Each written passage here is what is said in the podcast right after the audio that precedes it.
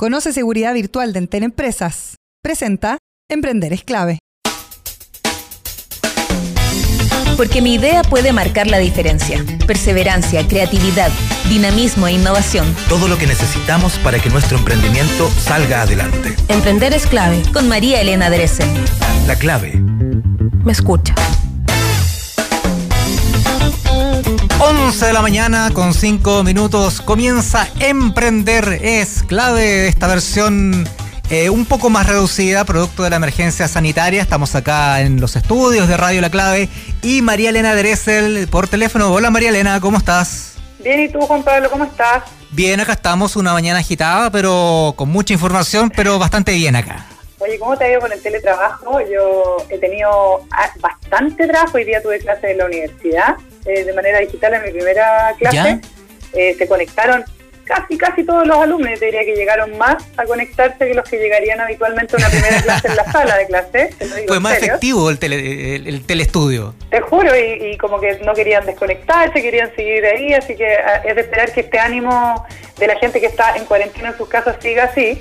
Eh, pero la verdad es que a mí, por lo menos, no sé, te voy a preguntar tu experiencia, pero para mí ha sido como bien novedoso por un lado y por otro lado como que uno tiene que autolimitarse de repente en los horarios, ver hasta qué hora está trabajando, porque si no uno se le pasa un poquito el espejo. Sí, bueno, recordemos que ayer eh, ya se ya, ya despacharon del Congreso una importante legislación que regula todo aquello también, y el, trabajo a distancia también, que son conceptos Exacto, que tienes que tener 12 horas eh, por lo menos libre, ¿no es cierto? Uno está hablando, yo sacar el cálculo ayer a las 7 de la tarde uno debiera estar eh, como era antes, ¿no? Desocupado y sin mail de los jefes ni WhatsApp. Eh, es más difícil cuando uno es emprendedor, eso sí, poder cumplir con ese cronograma. Sí, yo me pregunto eh, finalmente cómo será la fiscalización de, las 12 horas. Eh, yo creo que tiene que haber mucho ahí del, autocontrol y de la autofiscalización finalmente del trabajador, porque es imposible que, que, una institución, una superintendencia, por ejemplo, se encargue de eso, pues no, no da. Imposible. Yo quiero hacer dos comentarios que me, que me he estado reflexionando estos días y sobre todo con la noticia hoy día de, de la TAM sobre eh, repartir, ¿no es cierto?, los excedentes, las ganancias que han tenido, eh, que lo, parezco me parece una falta de respeto, ¿ah? frente además una rebaja al 50% de los sueldos de los mm. trabajadores. Bueno, ese tipo de prácticas yo creo que van a tener que empezar a, desaparecer, ¿no? E, este como eh, especie como de de gobierno de, grandes empresarios que tienen muchos dividendos por sus empresas y los empleados no, no, no ven nada. Un poco como lo hacen las tecnológicas, ¿no? Cuando uno ve que eh, mismo Google mete a sus propios empleados como accionistas y uno va eh, recibiendo algo, ¿no? Hay otros medios eh, para poder generar formas de trabajo y confianza en ese trabajo que yo creo que van a tener que ser buscados por las empresas chilenas. Eso por un lado.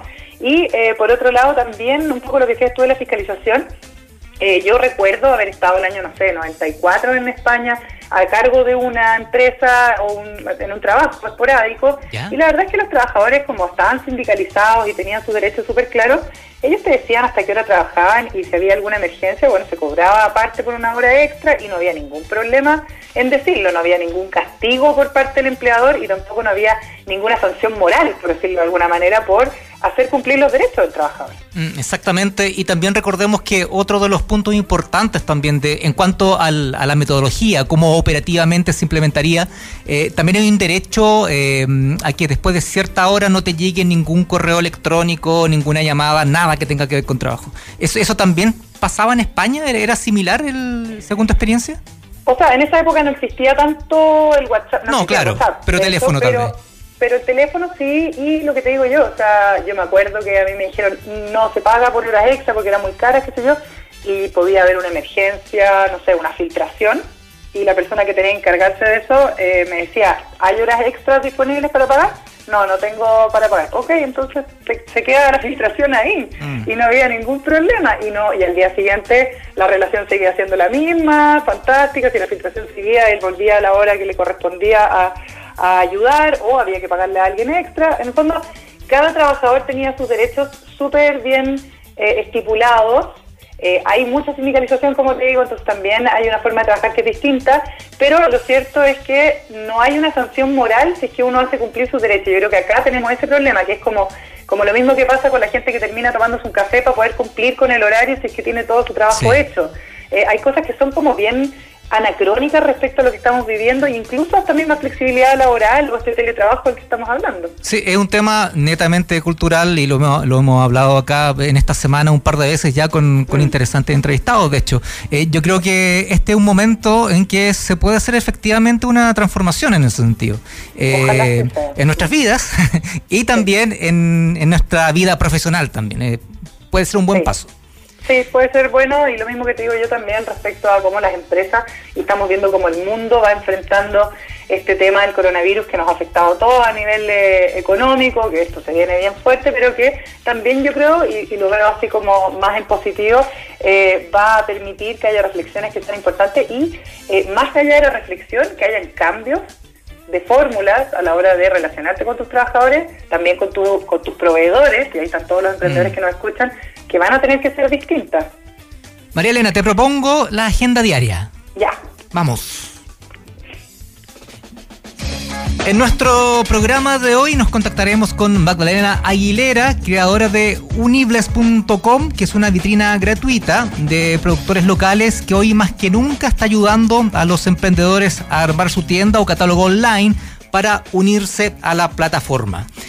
Y después hablaremos con Aaron Cazorla, experto en retail, e-commerce, logística e inteligencia artificial y CEO del grupo Formax, para hablar si están las empresas preparadas para mantener la cadena de abastecimiento. Una muy buena pregunta que responderemos en unos minutos.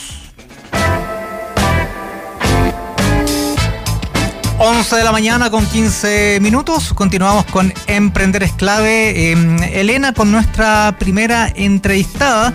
Ella es Magdalena Aguilera, creadora de unibles.com. Hola Magdalena, Hola, ¿cómo estás? Hola Magdalena, ¿cómo estás?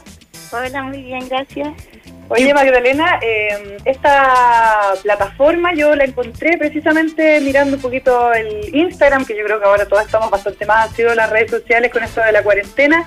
Eh, yo siempre ando buscando alguna iniciativa que tenga que ver con el apoyo a los emprendedores. Cuéntanos un poquito hace cuánto tiempo nace esta plataforma Unibles, que la estuve mirando, y tiene muchísimos, muchísimos eh, emprendimientos de regiones. Sí, casi la mitad son de regiones. Cuéntame un poquito Sí. la historia de Unibles. Mira, la idea yo la tengo hace muchos, muchos años, pero la lancé hace como un, un poquito más de un año que existe. Ok. Y es una plataforma que es para productores locales, o sea, para emprendedores que ofrecen productos para la venta, que los hayan diseñado, fabricado, creado o intervenido ellos mismos. Ok. Esa es la idea. Y, eh, es súper simple, un emprendedor se registra en la página siguiendo unos pasos que son súper sencillos porque la idea es que cualquiera lo pueda hacer y al final del registro obtienen una página de su negocio donde está toda la información de su negocio donde pueden publicar todo el catálogo de sus productos. Y la idea es que esa página la pueden usar como su página web para los que no tienen página web. Magdalena, ¿y Esa es la cuánta- idea de la plataforma. Sí, y cuéntanos por favor cuál es el requisito que se requiere, porque para mucha gente puede ser esto de, de un catálogo online, puede ser como algo medio alejado y medio, medio complicado, pero en realidad no es tan así, ¿cierto? No, es súper simple. eh, la- se suben los productos igual como se subiría a Instagram, pero además tienes que subir eh, una descripción y elegir una categoría. Y eso es todo, para que sea parte del, del Me, parece a mí que Y- me, me, me parece a mí que Sí, te escuchamos Eh, Magdalena. Magdalena. Eh, en ese sentido, sí, en ese sentido, Magdalena, eh, las fotos, por ejemplo, que yo veo que están súper unificadas, eh, hay cosas muy bonitas, hay cosas hechas desde mostacilla con hilo a poleras impresos, zapatos, o sea, hay una variedad de cosas bien diversas eh, de distintas partes, caleidoscopios, por ejemplo, Valdiviano, cómo hacen que las imágenes estén unificadas, los logos, porque es una página que es muy... Eh, ¿no es cierto?, como bonita y armónica de todos los emprendimientos entre sí, no se ve diferencia en términos de calidad, por ejemplo, de la publicación. Bueno, lo que tú me preguntabas, el requisito es que los emprendedores fabriquen sus propios productos. Y los emprendedores se suben ellos solos. Lo que tú me dices que es armónico son fotos Ajá. de los emprendedores. Aquí no se les exige nada. Ellos las suben así y ellos le ponen de educación porque en el fondo es su página web y eso quieren mostrar bien. Perfecto. y bueno, hay un montón de mensajes porque yo obviamente he hablado con millones de emprendedores antes de poder crear esta plataforma y yo me di cuenta que hay un montón de mensajes que uno les dice que a ellos le hacen mucho sentido y esos mensajes yo los fui eh, eh, como ingresando a la página para ir dándole recomendaciones y uno de esos mensajes es ponle dedicación a tu página, porque si le pones dedicación, el cliente lo va a asociar con un emprendimiento con dedicación y con un buen producto. Cambio un emprendimiento descuidado, se asocia con un producto descuidado y el emprendedor, el cliente probablemente no se va a interesar. Entonces, eso, esos mensajes como esos se han ido incorporando a la página y la, los emprendedores los han ido siguiendo. Pues. Me imagino que en esta época te ha llegado muchísima solicitud por parte de emprendedores que hoy día lamentablemente están siendo súper afectados con bajas ventas, con esta situación que nos está afectando a todos. Cuéntame un poquito eh, cómo has visto tú la sensación de los emprendedores que ya estaban contigo y también me imagino que han pedido unirse también a, a esta plataforma más emprendedores, ¿no? Sí, de hecho, bueno, aquí nadie pide unirse, la gente simplemente hace clic en regístrate y sigue los pasos. En los últimos dos días se registraron como 150 emprendedores. Sí, ha subido harto porque la gente está con tiempo y están también, yo creo que hay una sensación de que los canales de venta tradicionales como las ferias ya se están volviendo un poquito como no tan confiables y se están viendo obligados a, a, vender a través de internet. Lo que, claro. dada las circunstancias súper malas, pero eh, algo bueno que se puede tomar de esto es que los emprendedores se están viendo obligados a subirse a Internet. Por ejemplo, para los que no se atrevían a dar ese paso, ahora se están viendo obligados y es un buen paso porque van a poder tener un segundo o tercer canal de venta que es más confiable, más estable. Conversamos con Magdalena Aguilera, creadora de la plataforma unibles.com. Estoy revisando acá la, la, plataforma y ya hay productos, artesanías, eh, juguetes, eh, pero ¿cuál es eh, el, el, negocio o el tipo de negocio que, más te ha pedido en estos últimos días participar de esta plataforma? Mira, se sube de todo, todo lo que tenga que ver con cosas hechas a mano, vestuario, eh, eh, accesorios, mucho accesorio, mucha cosmética natural, pero yo diría que es de todo. Hasta cervecería, productos gourmet. Claro, bolsos, zapatos, vestuario, gastronomía. De hecho, esas son las categorías que ustedes tienen. Claro, pues. O sea, todo lo que se puede hacer a mano. Todo de todo.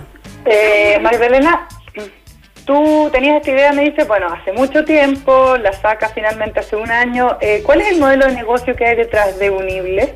Mira, la verdad que es un proyecto social y nadie se quiere hacer millonario con esto y es una idea que yo tuve y yo tengo la suerte de poder hacerlo yo y ahora no tiene modelo de negocio, yo simplemente lo hago con el fin de ayudar.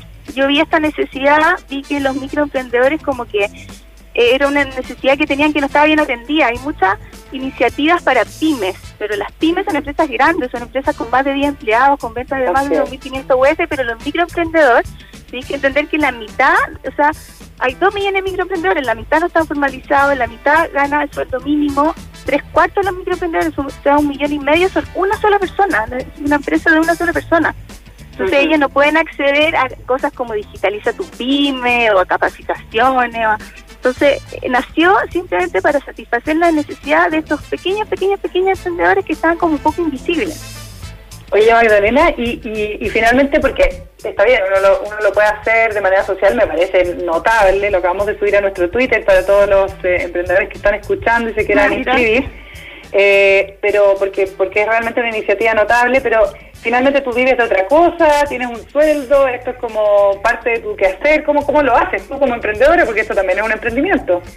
Mira, yo trabajaba en una empresa, soy calculista Trabajaba en una empresa gigante, innovación, de todo, pero cuando fui mamá no me la pude. Fui una mamá culposa que no me la pude y tuve que renunciar y dije, me voy a dedicar a mis niños porque no puedo.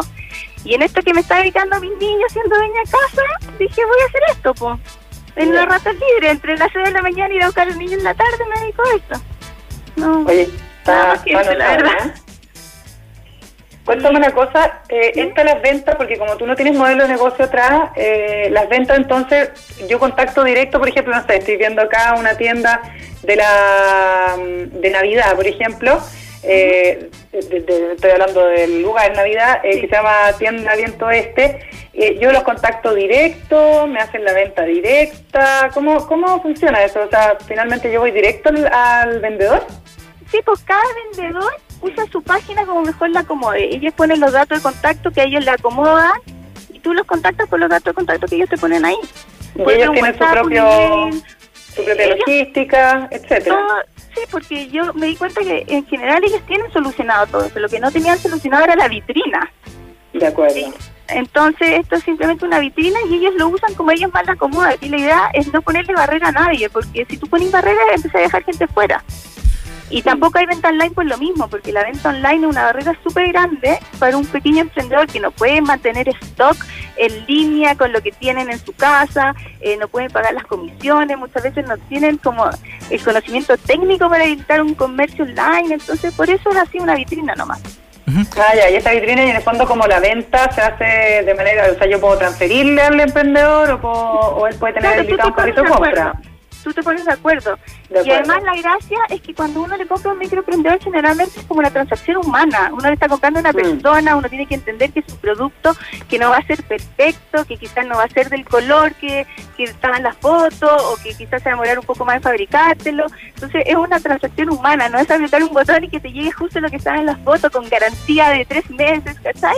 Entonces también Es como ir a la feria en el fondo. Claro, da un poco de susto también decirle a ellos, oye, vendo online, cuando en verdad la idea es como incentivar esta como contacto humano y entender que le estás comprando a una persona.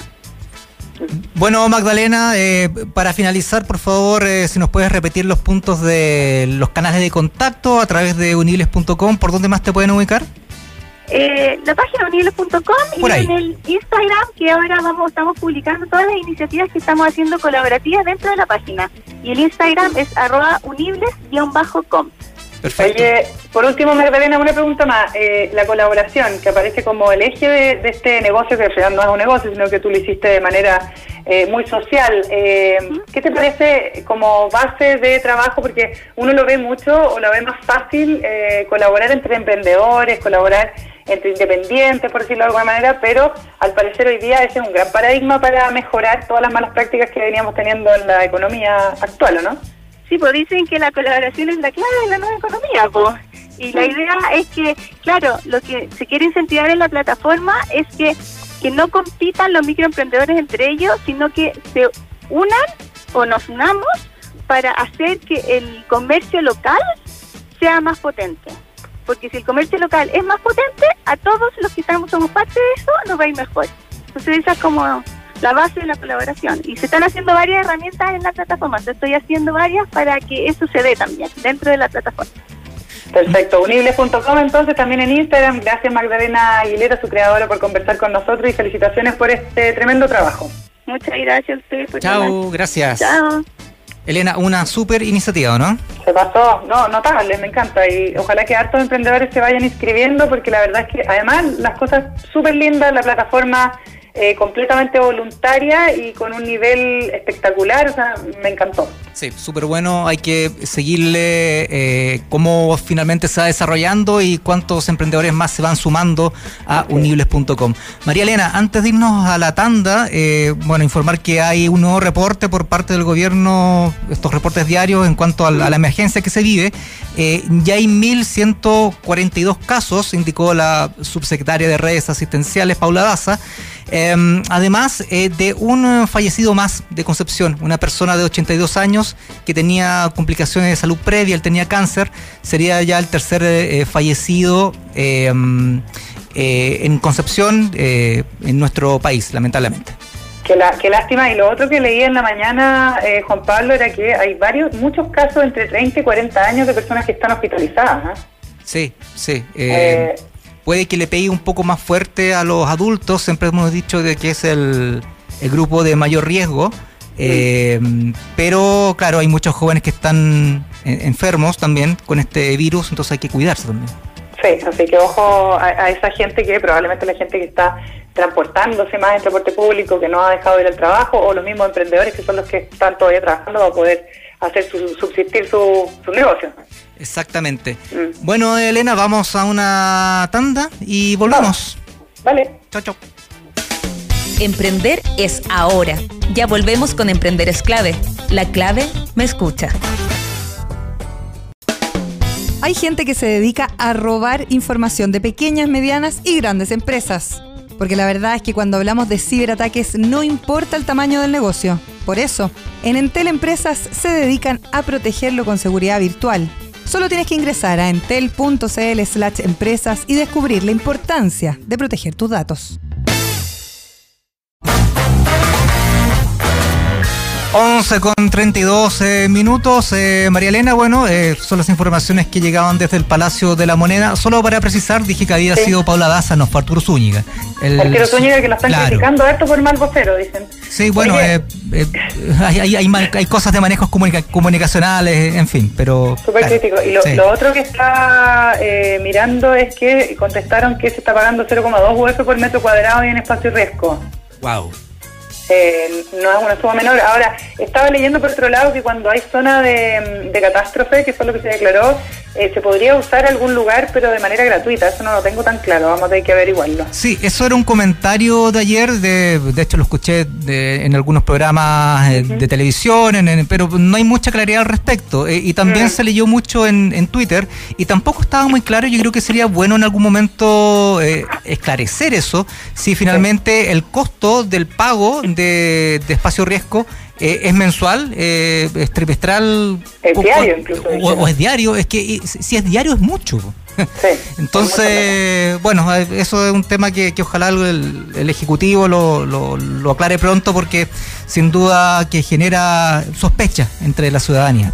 Totalmente, pero ahora no vamos a hablar de ningún tema sospechoso, Juan Pablo, vamos Sí. a hablar precisamente de cómo mantener, eh, con todo esto que ha ido pasando, la logística, que es un tremendo tema, eh, cuando uno habla de retail, cuando uno habla de e-commerce, cuando uno habla de eh, estos mismos emprendimientos de los que estábamos hablando en el primer bloque, porque evidentemente hemos visto que ha colapsado bastante, o por ejemplo ha sido como un, un súper ejemplo lo que ha sucedido con Corner Shop, eh, acá en la región metropolitana, en cuanto a la logística también que pasa con las personas que tienen que repartir en esta época de coronavirus, los mismos repartidores de delivery, etcétera, pero que pasa además con eh, el bodigaje, con el cumplimiento de las fechas de entrega, todo eso como que se ha eh, dis- disparado, por decirlo, ¿no? Ya no está como en línea como lo teníamos antes, súper ordenado. Mm, sí, Eh, para eso hablamos con, vamos a hablar ya con Aaron Cazorla, experto en retail, e-commerce, logística e inteligencia artificial. Hola Aaron. Hola, ¿cómo están? Muy Hola, ¿cómo estás? Eh, tú eres además Bien, gerente general o CEO del grupo Formax. Ah, sí, así es. Bueno, actualmente acabo de pasar a ser eh, gerente general de Omnix, que es un spin-off del grupo Formax. Exactamente nuestra expertise es la orquestación de imprevistos. La orquestación de Ah. imprevistos en las cadenas logísticas. O sea, ¿a qué nos dedicamos? Nos dedicamos exactamente a cómo generar el cumplimiento y la continuidad operacional en, en diferentes industrias. Nosotros Claro. partimos de- en el mundo industrial, o sea, retail, y después nos fuimos al área industrial. Así que algo conocemos de lo que está pasando. Ustedes ya iban un paso más allá, por decirlo de alguna manera, porque mientras hablábamos de logística, de cumplir con los plazos, un poco los ejemplos de otros lugares eh, del mundo donde la logística es muy precisa, ustedes van un paso más allá y ven cuáles son las problemáticas como no esperables eh, y cómo poder sortearlas. Así, así es. Nosotros, eh, nosotros actualmente tenemos operaciones en cinco países. Este mes iba a estar, íbamos a estar en, dos países más. Eh, habíamos mandado unos equipos a Alemania íbamos a partir en México. Y bueno, y con todo lo que pasó, estuvo bastante complicado, pero no obstante vemos las diferencias entre los diferentes países y cómo, y cómo sortean los inconvenientes dentro de las cadenas de abastecimiento, dentro de las compañías a través de Omnix. Eh, ¿cuál, es, ¿Cuál es la principal problemática que se tiene hoy en día? Es la incertidumbre. La incertidumbre básicamente en que si va a llegar el trabajador, no va a llegar el trabajador, si es que va a llegar el material para, para construir, fabricar, si las mantenciones se pueden realizar. Entonces, todos esos problemas que ocurren en el día a día en las cadenas operacionales ahora se, incremen- se incrementan por la incertidumbre que hay con, con las enfermedades. Entonces, son variables que no podemos controlar como, como empresarios si somos dueños de, de estas compañías o estamos a cargo de áreas operacionales y por otro lado tenemos que mantener la continuidad de abastecimiento. Entonces, por ahí está la problemática que nosotros abordamos como compañía.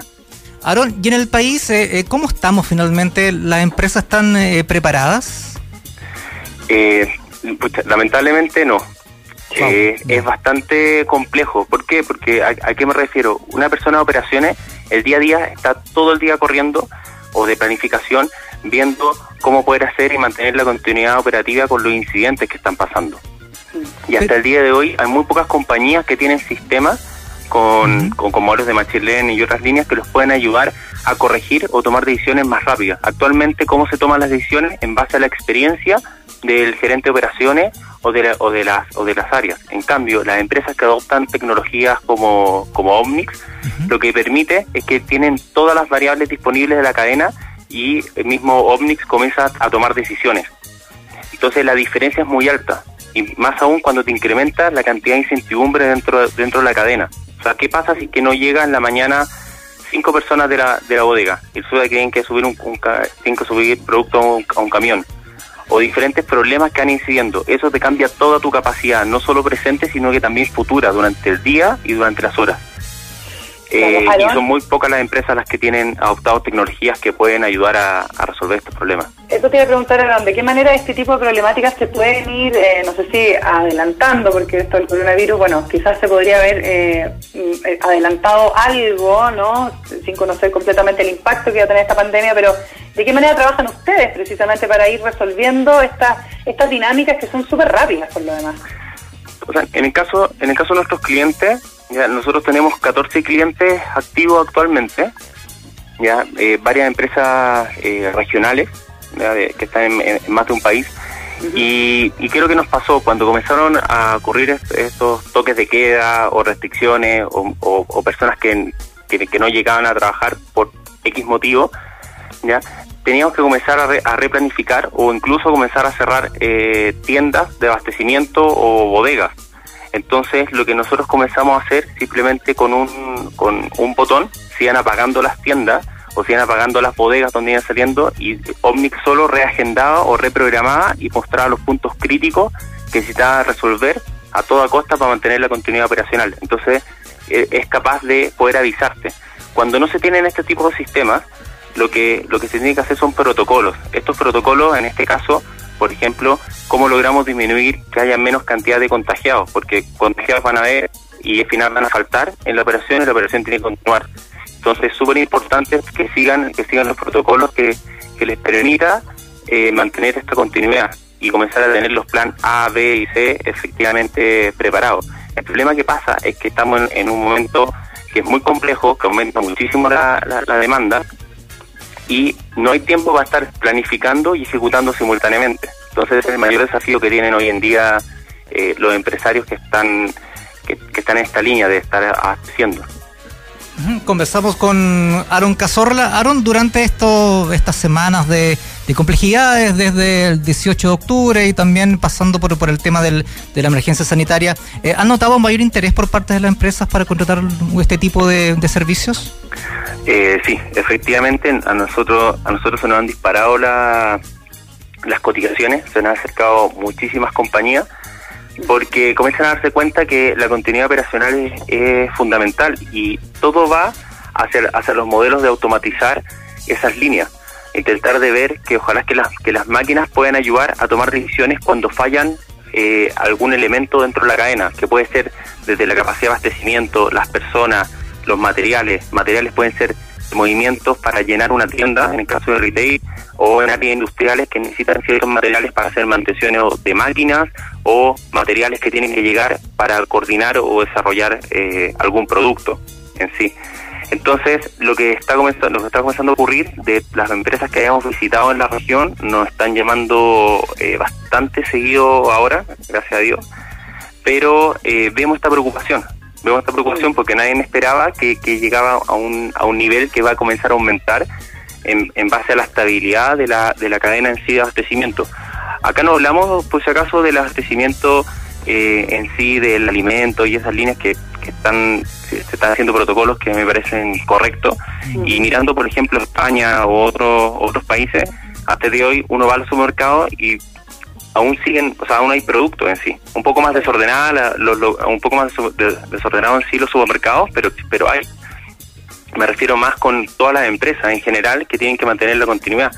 También los comercios electrónicos que que la mayoría se han, se han disparado en, en sus ventas que era algo que como hipótesis yo decía, capaz que las personas no quieran estar comprando y efectivamente lo que hemos notado en, en nuestros clientes es que se le han disparado la- las ventas en sí, ¿ya? No lo suficiente para compensar el impacto económico que significa tener cerradas tiendas o, o lo que está pasando en, a nivel a nivel global, pero efectivamente son, son diferentes desafíos, porque antes las bodegas centrales estaban acostumbradas a mover cajas y ahora tienen que aumentar el separar unidades. Mm. Oye, eh, Aarón, en ese sentido, mm, comparando un poquito por industria, ¿cuál es la industria que está más evolucionada en cuanto a este tema de mantener la logística, de la prevención, de la automatización en Chile, eh, no sé, respecto a otros países? Eh, yo me atrevo a decir que las, las que están más, avanz- más avanzadas son las áreas de supermercado en sí, retail. Retail, eh, años que está buscando en implementar este tipo de soluciones o sistemas, ya porque ahí los márgenes son mucho más chicos. lo- al final, el margen de última línea del, del dueño es, es mucho, mucho más bajo. Entonces, le influye muchísimo el dónde tiene la mercadería y cómo moverlo.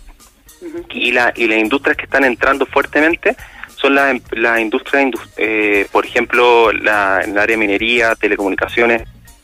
En, en minería, por ejemplo, tiene que ver con el mantenimiento, cómo mantenemos la continuidad operativa y dónde están los materiales en sí. ¿Qué pasa con mis proveedores? Porque yo no controlo los tiempos de mis proveedores, aunque les pueda poner multas, pero a mí lo que me importa es que es que lleguen para poder hacer esas mantenciones. Entonces, están viendo muy fuerte el implementar este tipo de, de soluciones en sí. A nosotros nos pasó que antes nos demorábamos, cuando partimos, nos podíamos demorar 6, 7 meses en, en buscar cierres de clientes y en enero y febrero eran casi al mes estábamos logrando y, y prácticamente algunos contratos regionales. Entonces Claro, es es que- impresionante la conciencia que están tomando la, todas las industrias en sí. Un poquito como obligada, la conciencia obligada, lo mismo que nos ha pasado a todos los que hemos tenido que trabajar eh, de manera remota, ¿no es cierto? Vemos lo que pasa incluso hasta en el Parlamento eh, con esta nueva contingencia, pero eh, me imagino que esto que tú dices de enero y febrero tiene que ver también con el estallido social en Chile y cómo subieron las cifras de e-commerce o de utilización de tecnología para generar eh, este tipo de transacciones eh, y, y baja un poquito también el tema presencial en, la, en las tiendas, en los mismos retail. Exactamente, si nosotros miramos, eh, intentando de, de- de homologar, el estallido social fue un, un- como a, a nivel, estoy hablando como operacional, se podría decir un mini coronavirus. ¿En qué contexto? Que obviamente notó que había que optimizar la operación, que era importante el estar preparado para lo imprevisto. Y ahora, oye, y ahora esto que está pasando es, es mucho más fuerte en sí. Entonces la conciencia es, es más alta y pasa y pasa otro, otro fenómeno que las empresas que no comiencen a adoptar este tipo de tecnología van a llegar compañías de afuera que ya tienen implementada este tipo de tecnología y va a ser muy difícil competir contra ellos. Y, y esto está cambiando culturalmente la forma como vamos a competir a, a nivel global. No solamente que empresas chilenas van a poder vender en cualquier en cualquier parte del mundo, sino que sino que muchas empresas también van a poder venir a Chile a competir. Aaron, Entonces- y, sí, Aaron, y, y, mm, eh, viéndolo desde el punto de vista del consumidor en este caso, eh, y considerando todo lo que estamos, todo, todo lo que estamos viviendo, nosotros hemos hablado mucho en el programa sobre eh, cómo nuestros hábitos están cambiando y quizás puedan cambiar para el futuro. También estamos en un punto de inflexión sobre el cambio de hábitos de consumo. Eh, completamente. Yo, yo apuesto que después de después de este ciclo que estamos pasando, muchas compañías van a comenzar a decir, ¿para qué tenemos oficinas? Entonces otros van a decir, oye, he estado comprando online y me están llegando, o sea, con más intermitencia por el volumen, pero pero es factible. Entonces comienza a cambiar el, el comportamiento. Es como es como el sushi. Antes antes en Chile nadie comía sushi y algunos que probaban no les gustaba. Y después se llenaba de lugares de sushi y todos comían. Entonces al final es un cambio de, de comportamiento que está generando y claramente va a haber un impacto en la forma como, como trabajamos y cómo lo desenvolvemos. Hoy en día tener una reunión, yo te aseguro que todos los que están trabajando en teletrabajo, tú le preguntas y van a estar trabajando un 20-25% más al día de lo que trabajaban antes. ¿Por qué? ¿Es Se llenan, eso? Sí, porque se llenan de reuniones, porque no, no, no saben el concepto de, de, de- de pausa, porque no tienen no están acostumbrados a trabajar en modelos de teletrabajo. Entonces todo esto está cambiando y, y ese ejemplo que les estaba mencionando de que hoy día si yo quiero vender, no sé, a Francia, ya como todos ya se están acostumbrando a trabajar de esta forma, tal vez no sea necesario viajar a Francia, como antes que decían no, que tienes que ir presencial. Sí, Nosotros tenemos verdad, clientes en varios países y efectivamente eh, nos pasa eso. Eh, la verdad es que eh, cambia bastante muchas cosas. Hablábamos incluso esta semana, ¿cierto, Juan Pablo, con la Sí. subsecretaria de Turismo que decía, hablaba del turismo de negocios, que en el fondo son esos viajes a los que tú te refieres, Aaron, eh, que obviamente han, bajado casi a cero, ¿no? Eh, hay otra otro tema que tiene que ver con el bodegaje, tú también lo decías, y que, no sé, hay ejemplos que son notables, como lo que pasaba con eh, Mac en algún momento, que eh, tenía todo el sistema de bodegaje de los teléfonos cuando salía un nuevo modelo que era muy cerca del sector donde está la oficina de Nueva York, por ejemplo. Hay también ahí un cambio en la estrategia logística y también en cómo se van constituyendo las ciudades.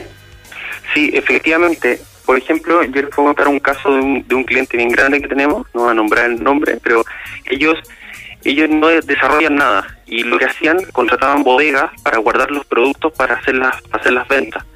Y con la implementación de Omnix comenzaron a hacer orquestaciones de todos los de, de todos los proveedores de venta en verde o solicitudes de abastecimiento en forma automatizada, bajando el costo de los bodegajes, básicamente, y podían controlar el nivel de servicio. Entonces, efectivamente, va a cambiar incluso la forma como acumulamos, cómo acumulamos el inventario. Implementar sistemas como, como Omnix te permite bajar el- la cantidad de inventario que tienes y por ende generan apalancamientos operacionales tremendos en las compañías, que eso al final se refleja en, en utilidad o, li- o liberar dinero. Entonces va a cambiar la forma como vamos a trabajar, cómo vamos a trabajar. Yo creo que se va a abrir con este tipo de tecnología oportunidades a, a pymes y otras compañías que pueden comenzar a abastecer a empresas que antes no podían abastecer porque no tenían el volumen. Perfecto. Perfecto, conversamos Eh, con Aaron Cazorla. Elena, ¿tienes una última pregunta? Le, que- le quería preguntar a Aaron, eh. ¿cuál es el modelo de negocio? Bueno, ¿ustedes cómo, cómo funcionan? Eh, ¿Funcionan eh, con una asesoría, un SaaS? Cuéntame un poquito cómo funciona eh, su servicio. Nosotros nos demoramos entre cuatro o seis meses en, en tener implementado el, el sistema. Acabamos de ser adquiridos por un grupo a nivel global que ahí íbamos a salir en el diario financiero, pero va a ser para más adelante. Efectivamente, un, un porcentaje. Eh, trabajamos con, con licencias, con licencias anuales y nuestro segmento de clientes en este momento son, son grandes compañías porque creemos que ayudando a las grandes compañías puede impactar a mayor cantidad de compañías hacia abajo que son las que abastecen y mantener la, la operación. O sea, no por ser una compañía grande y otra grande, una, una compañía más chica no puede atenderlo. Y con Omnix ya pueden atender porque pueden medir sus niveles de servicio y pueden pueden controlar hasta cuánto pueden, pueden entregar. Sí, bueno, muchas gracias Aaron. Estamos con un pequeño problema en la conexión, pero claramente la idea queda bastante clara. Conversamos con Aaron Cazorla, experto en retail, e-commerce, logística. Él también es emprendedor, CEO del grupo CEO Omnix. Y exactamente. Formax y de Omnix. Exactamente. Muchas gracias. Aaron. Gracias, Aaron. Chao. Alcanzamos Súper. justito a terminar de escuchar esta entrevista Sí. interesante también porque eh, se habla mucho, Ju- Juan Pablo, del cambio de paradigma. Oye, acaban de decir que se suspenden las clases por dos semanas Sí, más. sí, de hecho la, Eh, la Fran, que está con teletrabajo, me está soplando acá por, por WhatsApp eso. ¿Y sabes qué me sopló también? Eh, Dígame. que eh, se aclaró el tema, el ministro Mañalich está aclarando el tema del pago de, de espacio resco, lo, lo que estábamos conversando después. Eh, efectivamente, eh, lo que estábamos conversando antes, perdón. Efectivamente es 0,2 UF por metro cuadrado eh, y se paga eh, mensual, dice el ministro de, de Salud. Son 3.000 metros cuadrados y fracción por ahí. Baja bastante la cifra en comparación a la cifra que se estaba hablando ayer. Eso es otra cosa interesante, hay que tener ojo con las eh, informaciones que uno retuitea, Sí. que busca, porque hoy día mismo en la clase de periodismo que estaba haciendo en la mañana, mis propios alumnos de primer año decían hay que tener ojo con la cantidad de fake news y datos que finalmente se vuelven eh, tremendos y se comentan hasta en programas de televisión eh, y que uno no tiene certeza, ¿no? De dónde vienen. Sí, oye, oye, tus alumnos de, de puro metido nomás, ¿te están ¿Ya? haciendo cuarentena, se están cuidando? ¿En qué están? estaban todos en cuarentena menos uno. Eran 24. ¿Ya? Eh, habían 23 que estaban en cuarentena, más nosotros dos los profesores, que, eh, nuestro compañero de radio, Roca Balbuena, que también está en cuarentena, eh, y yo, así que estábamos ahí todos conectados online. La verdad es que funcionó bastante el sistema. Es raro hacerse la idea, porque obviamente la clase presencial es lo que uno Sí. eh, como que más quiere y abraza, porque a mí me encanta hacer clases, pero, Mm. pero bueno, también es una buena alternativa y cambios de paradigmas como los que estábamos hablando con Aarón, que yo creo que eh, se van a, a instalar ya ¿ah? en términos de funcionamiento, todo. O sea, yo me imaginaba todo, y se, los, se los decía a los alumnos cuando tú, Juan Pablo, que eh, qué pasa esos días que hay eh, mucha contaminación, ojalá que no, porque ahora vemos el cielo Santiago está completamente despejado, pero esos días que está eh, súper contaminado o que hay unas lluvias que son muy grandes, por ejemplo, y donde a los alumnos les cuesta mucho llegar a la universidad porque usan el transporte público. Entonces les decía, quizás sería eh, súper efectivo que cuando hay previsión, no sé, de alguna situación que es un poco más inmanejable, bueno, derechamente decir, esta clase la hacemos online, la próxima la hacemos presencial y ya como que empieza a ser parte de la ecuación. Sí, eh, es tema de solamente de hábitos, eh, hábitos de consumo, hábitos de cómo nos educamos, hábitos de finalmente de cómo nos relacionamos. Si mm. por ahí va el tema y muchas veces estos hábitos se, se van generando paulatinamente a medida del tiempo y otras veces como al parecer nos está pasando ahora, eh, con un efecto shock, producto de, de, una contingencia como esta. Habrá que ver cómo, cómo seguimos. Así es, pero nosotros vamos a seguir conectados, eso está claro. Siempre, obvio, siempre. Nos despedimos, Elena. Ya pues, un placer como siempre estar junto a ti. Mira, y nos vamos con una canción muy ad hoc. Ya pues. Adiós, de Gustavo Cerati. Adiós. Chao. Conoce seguridad virtual de Entel Empresas. Presentó Emprender es clave.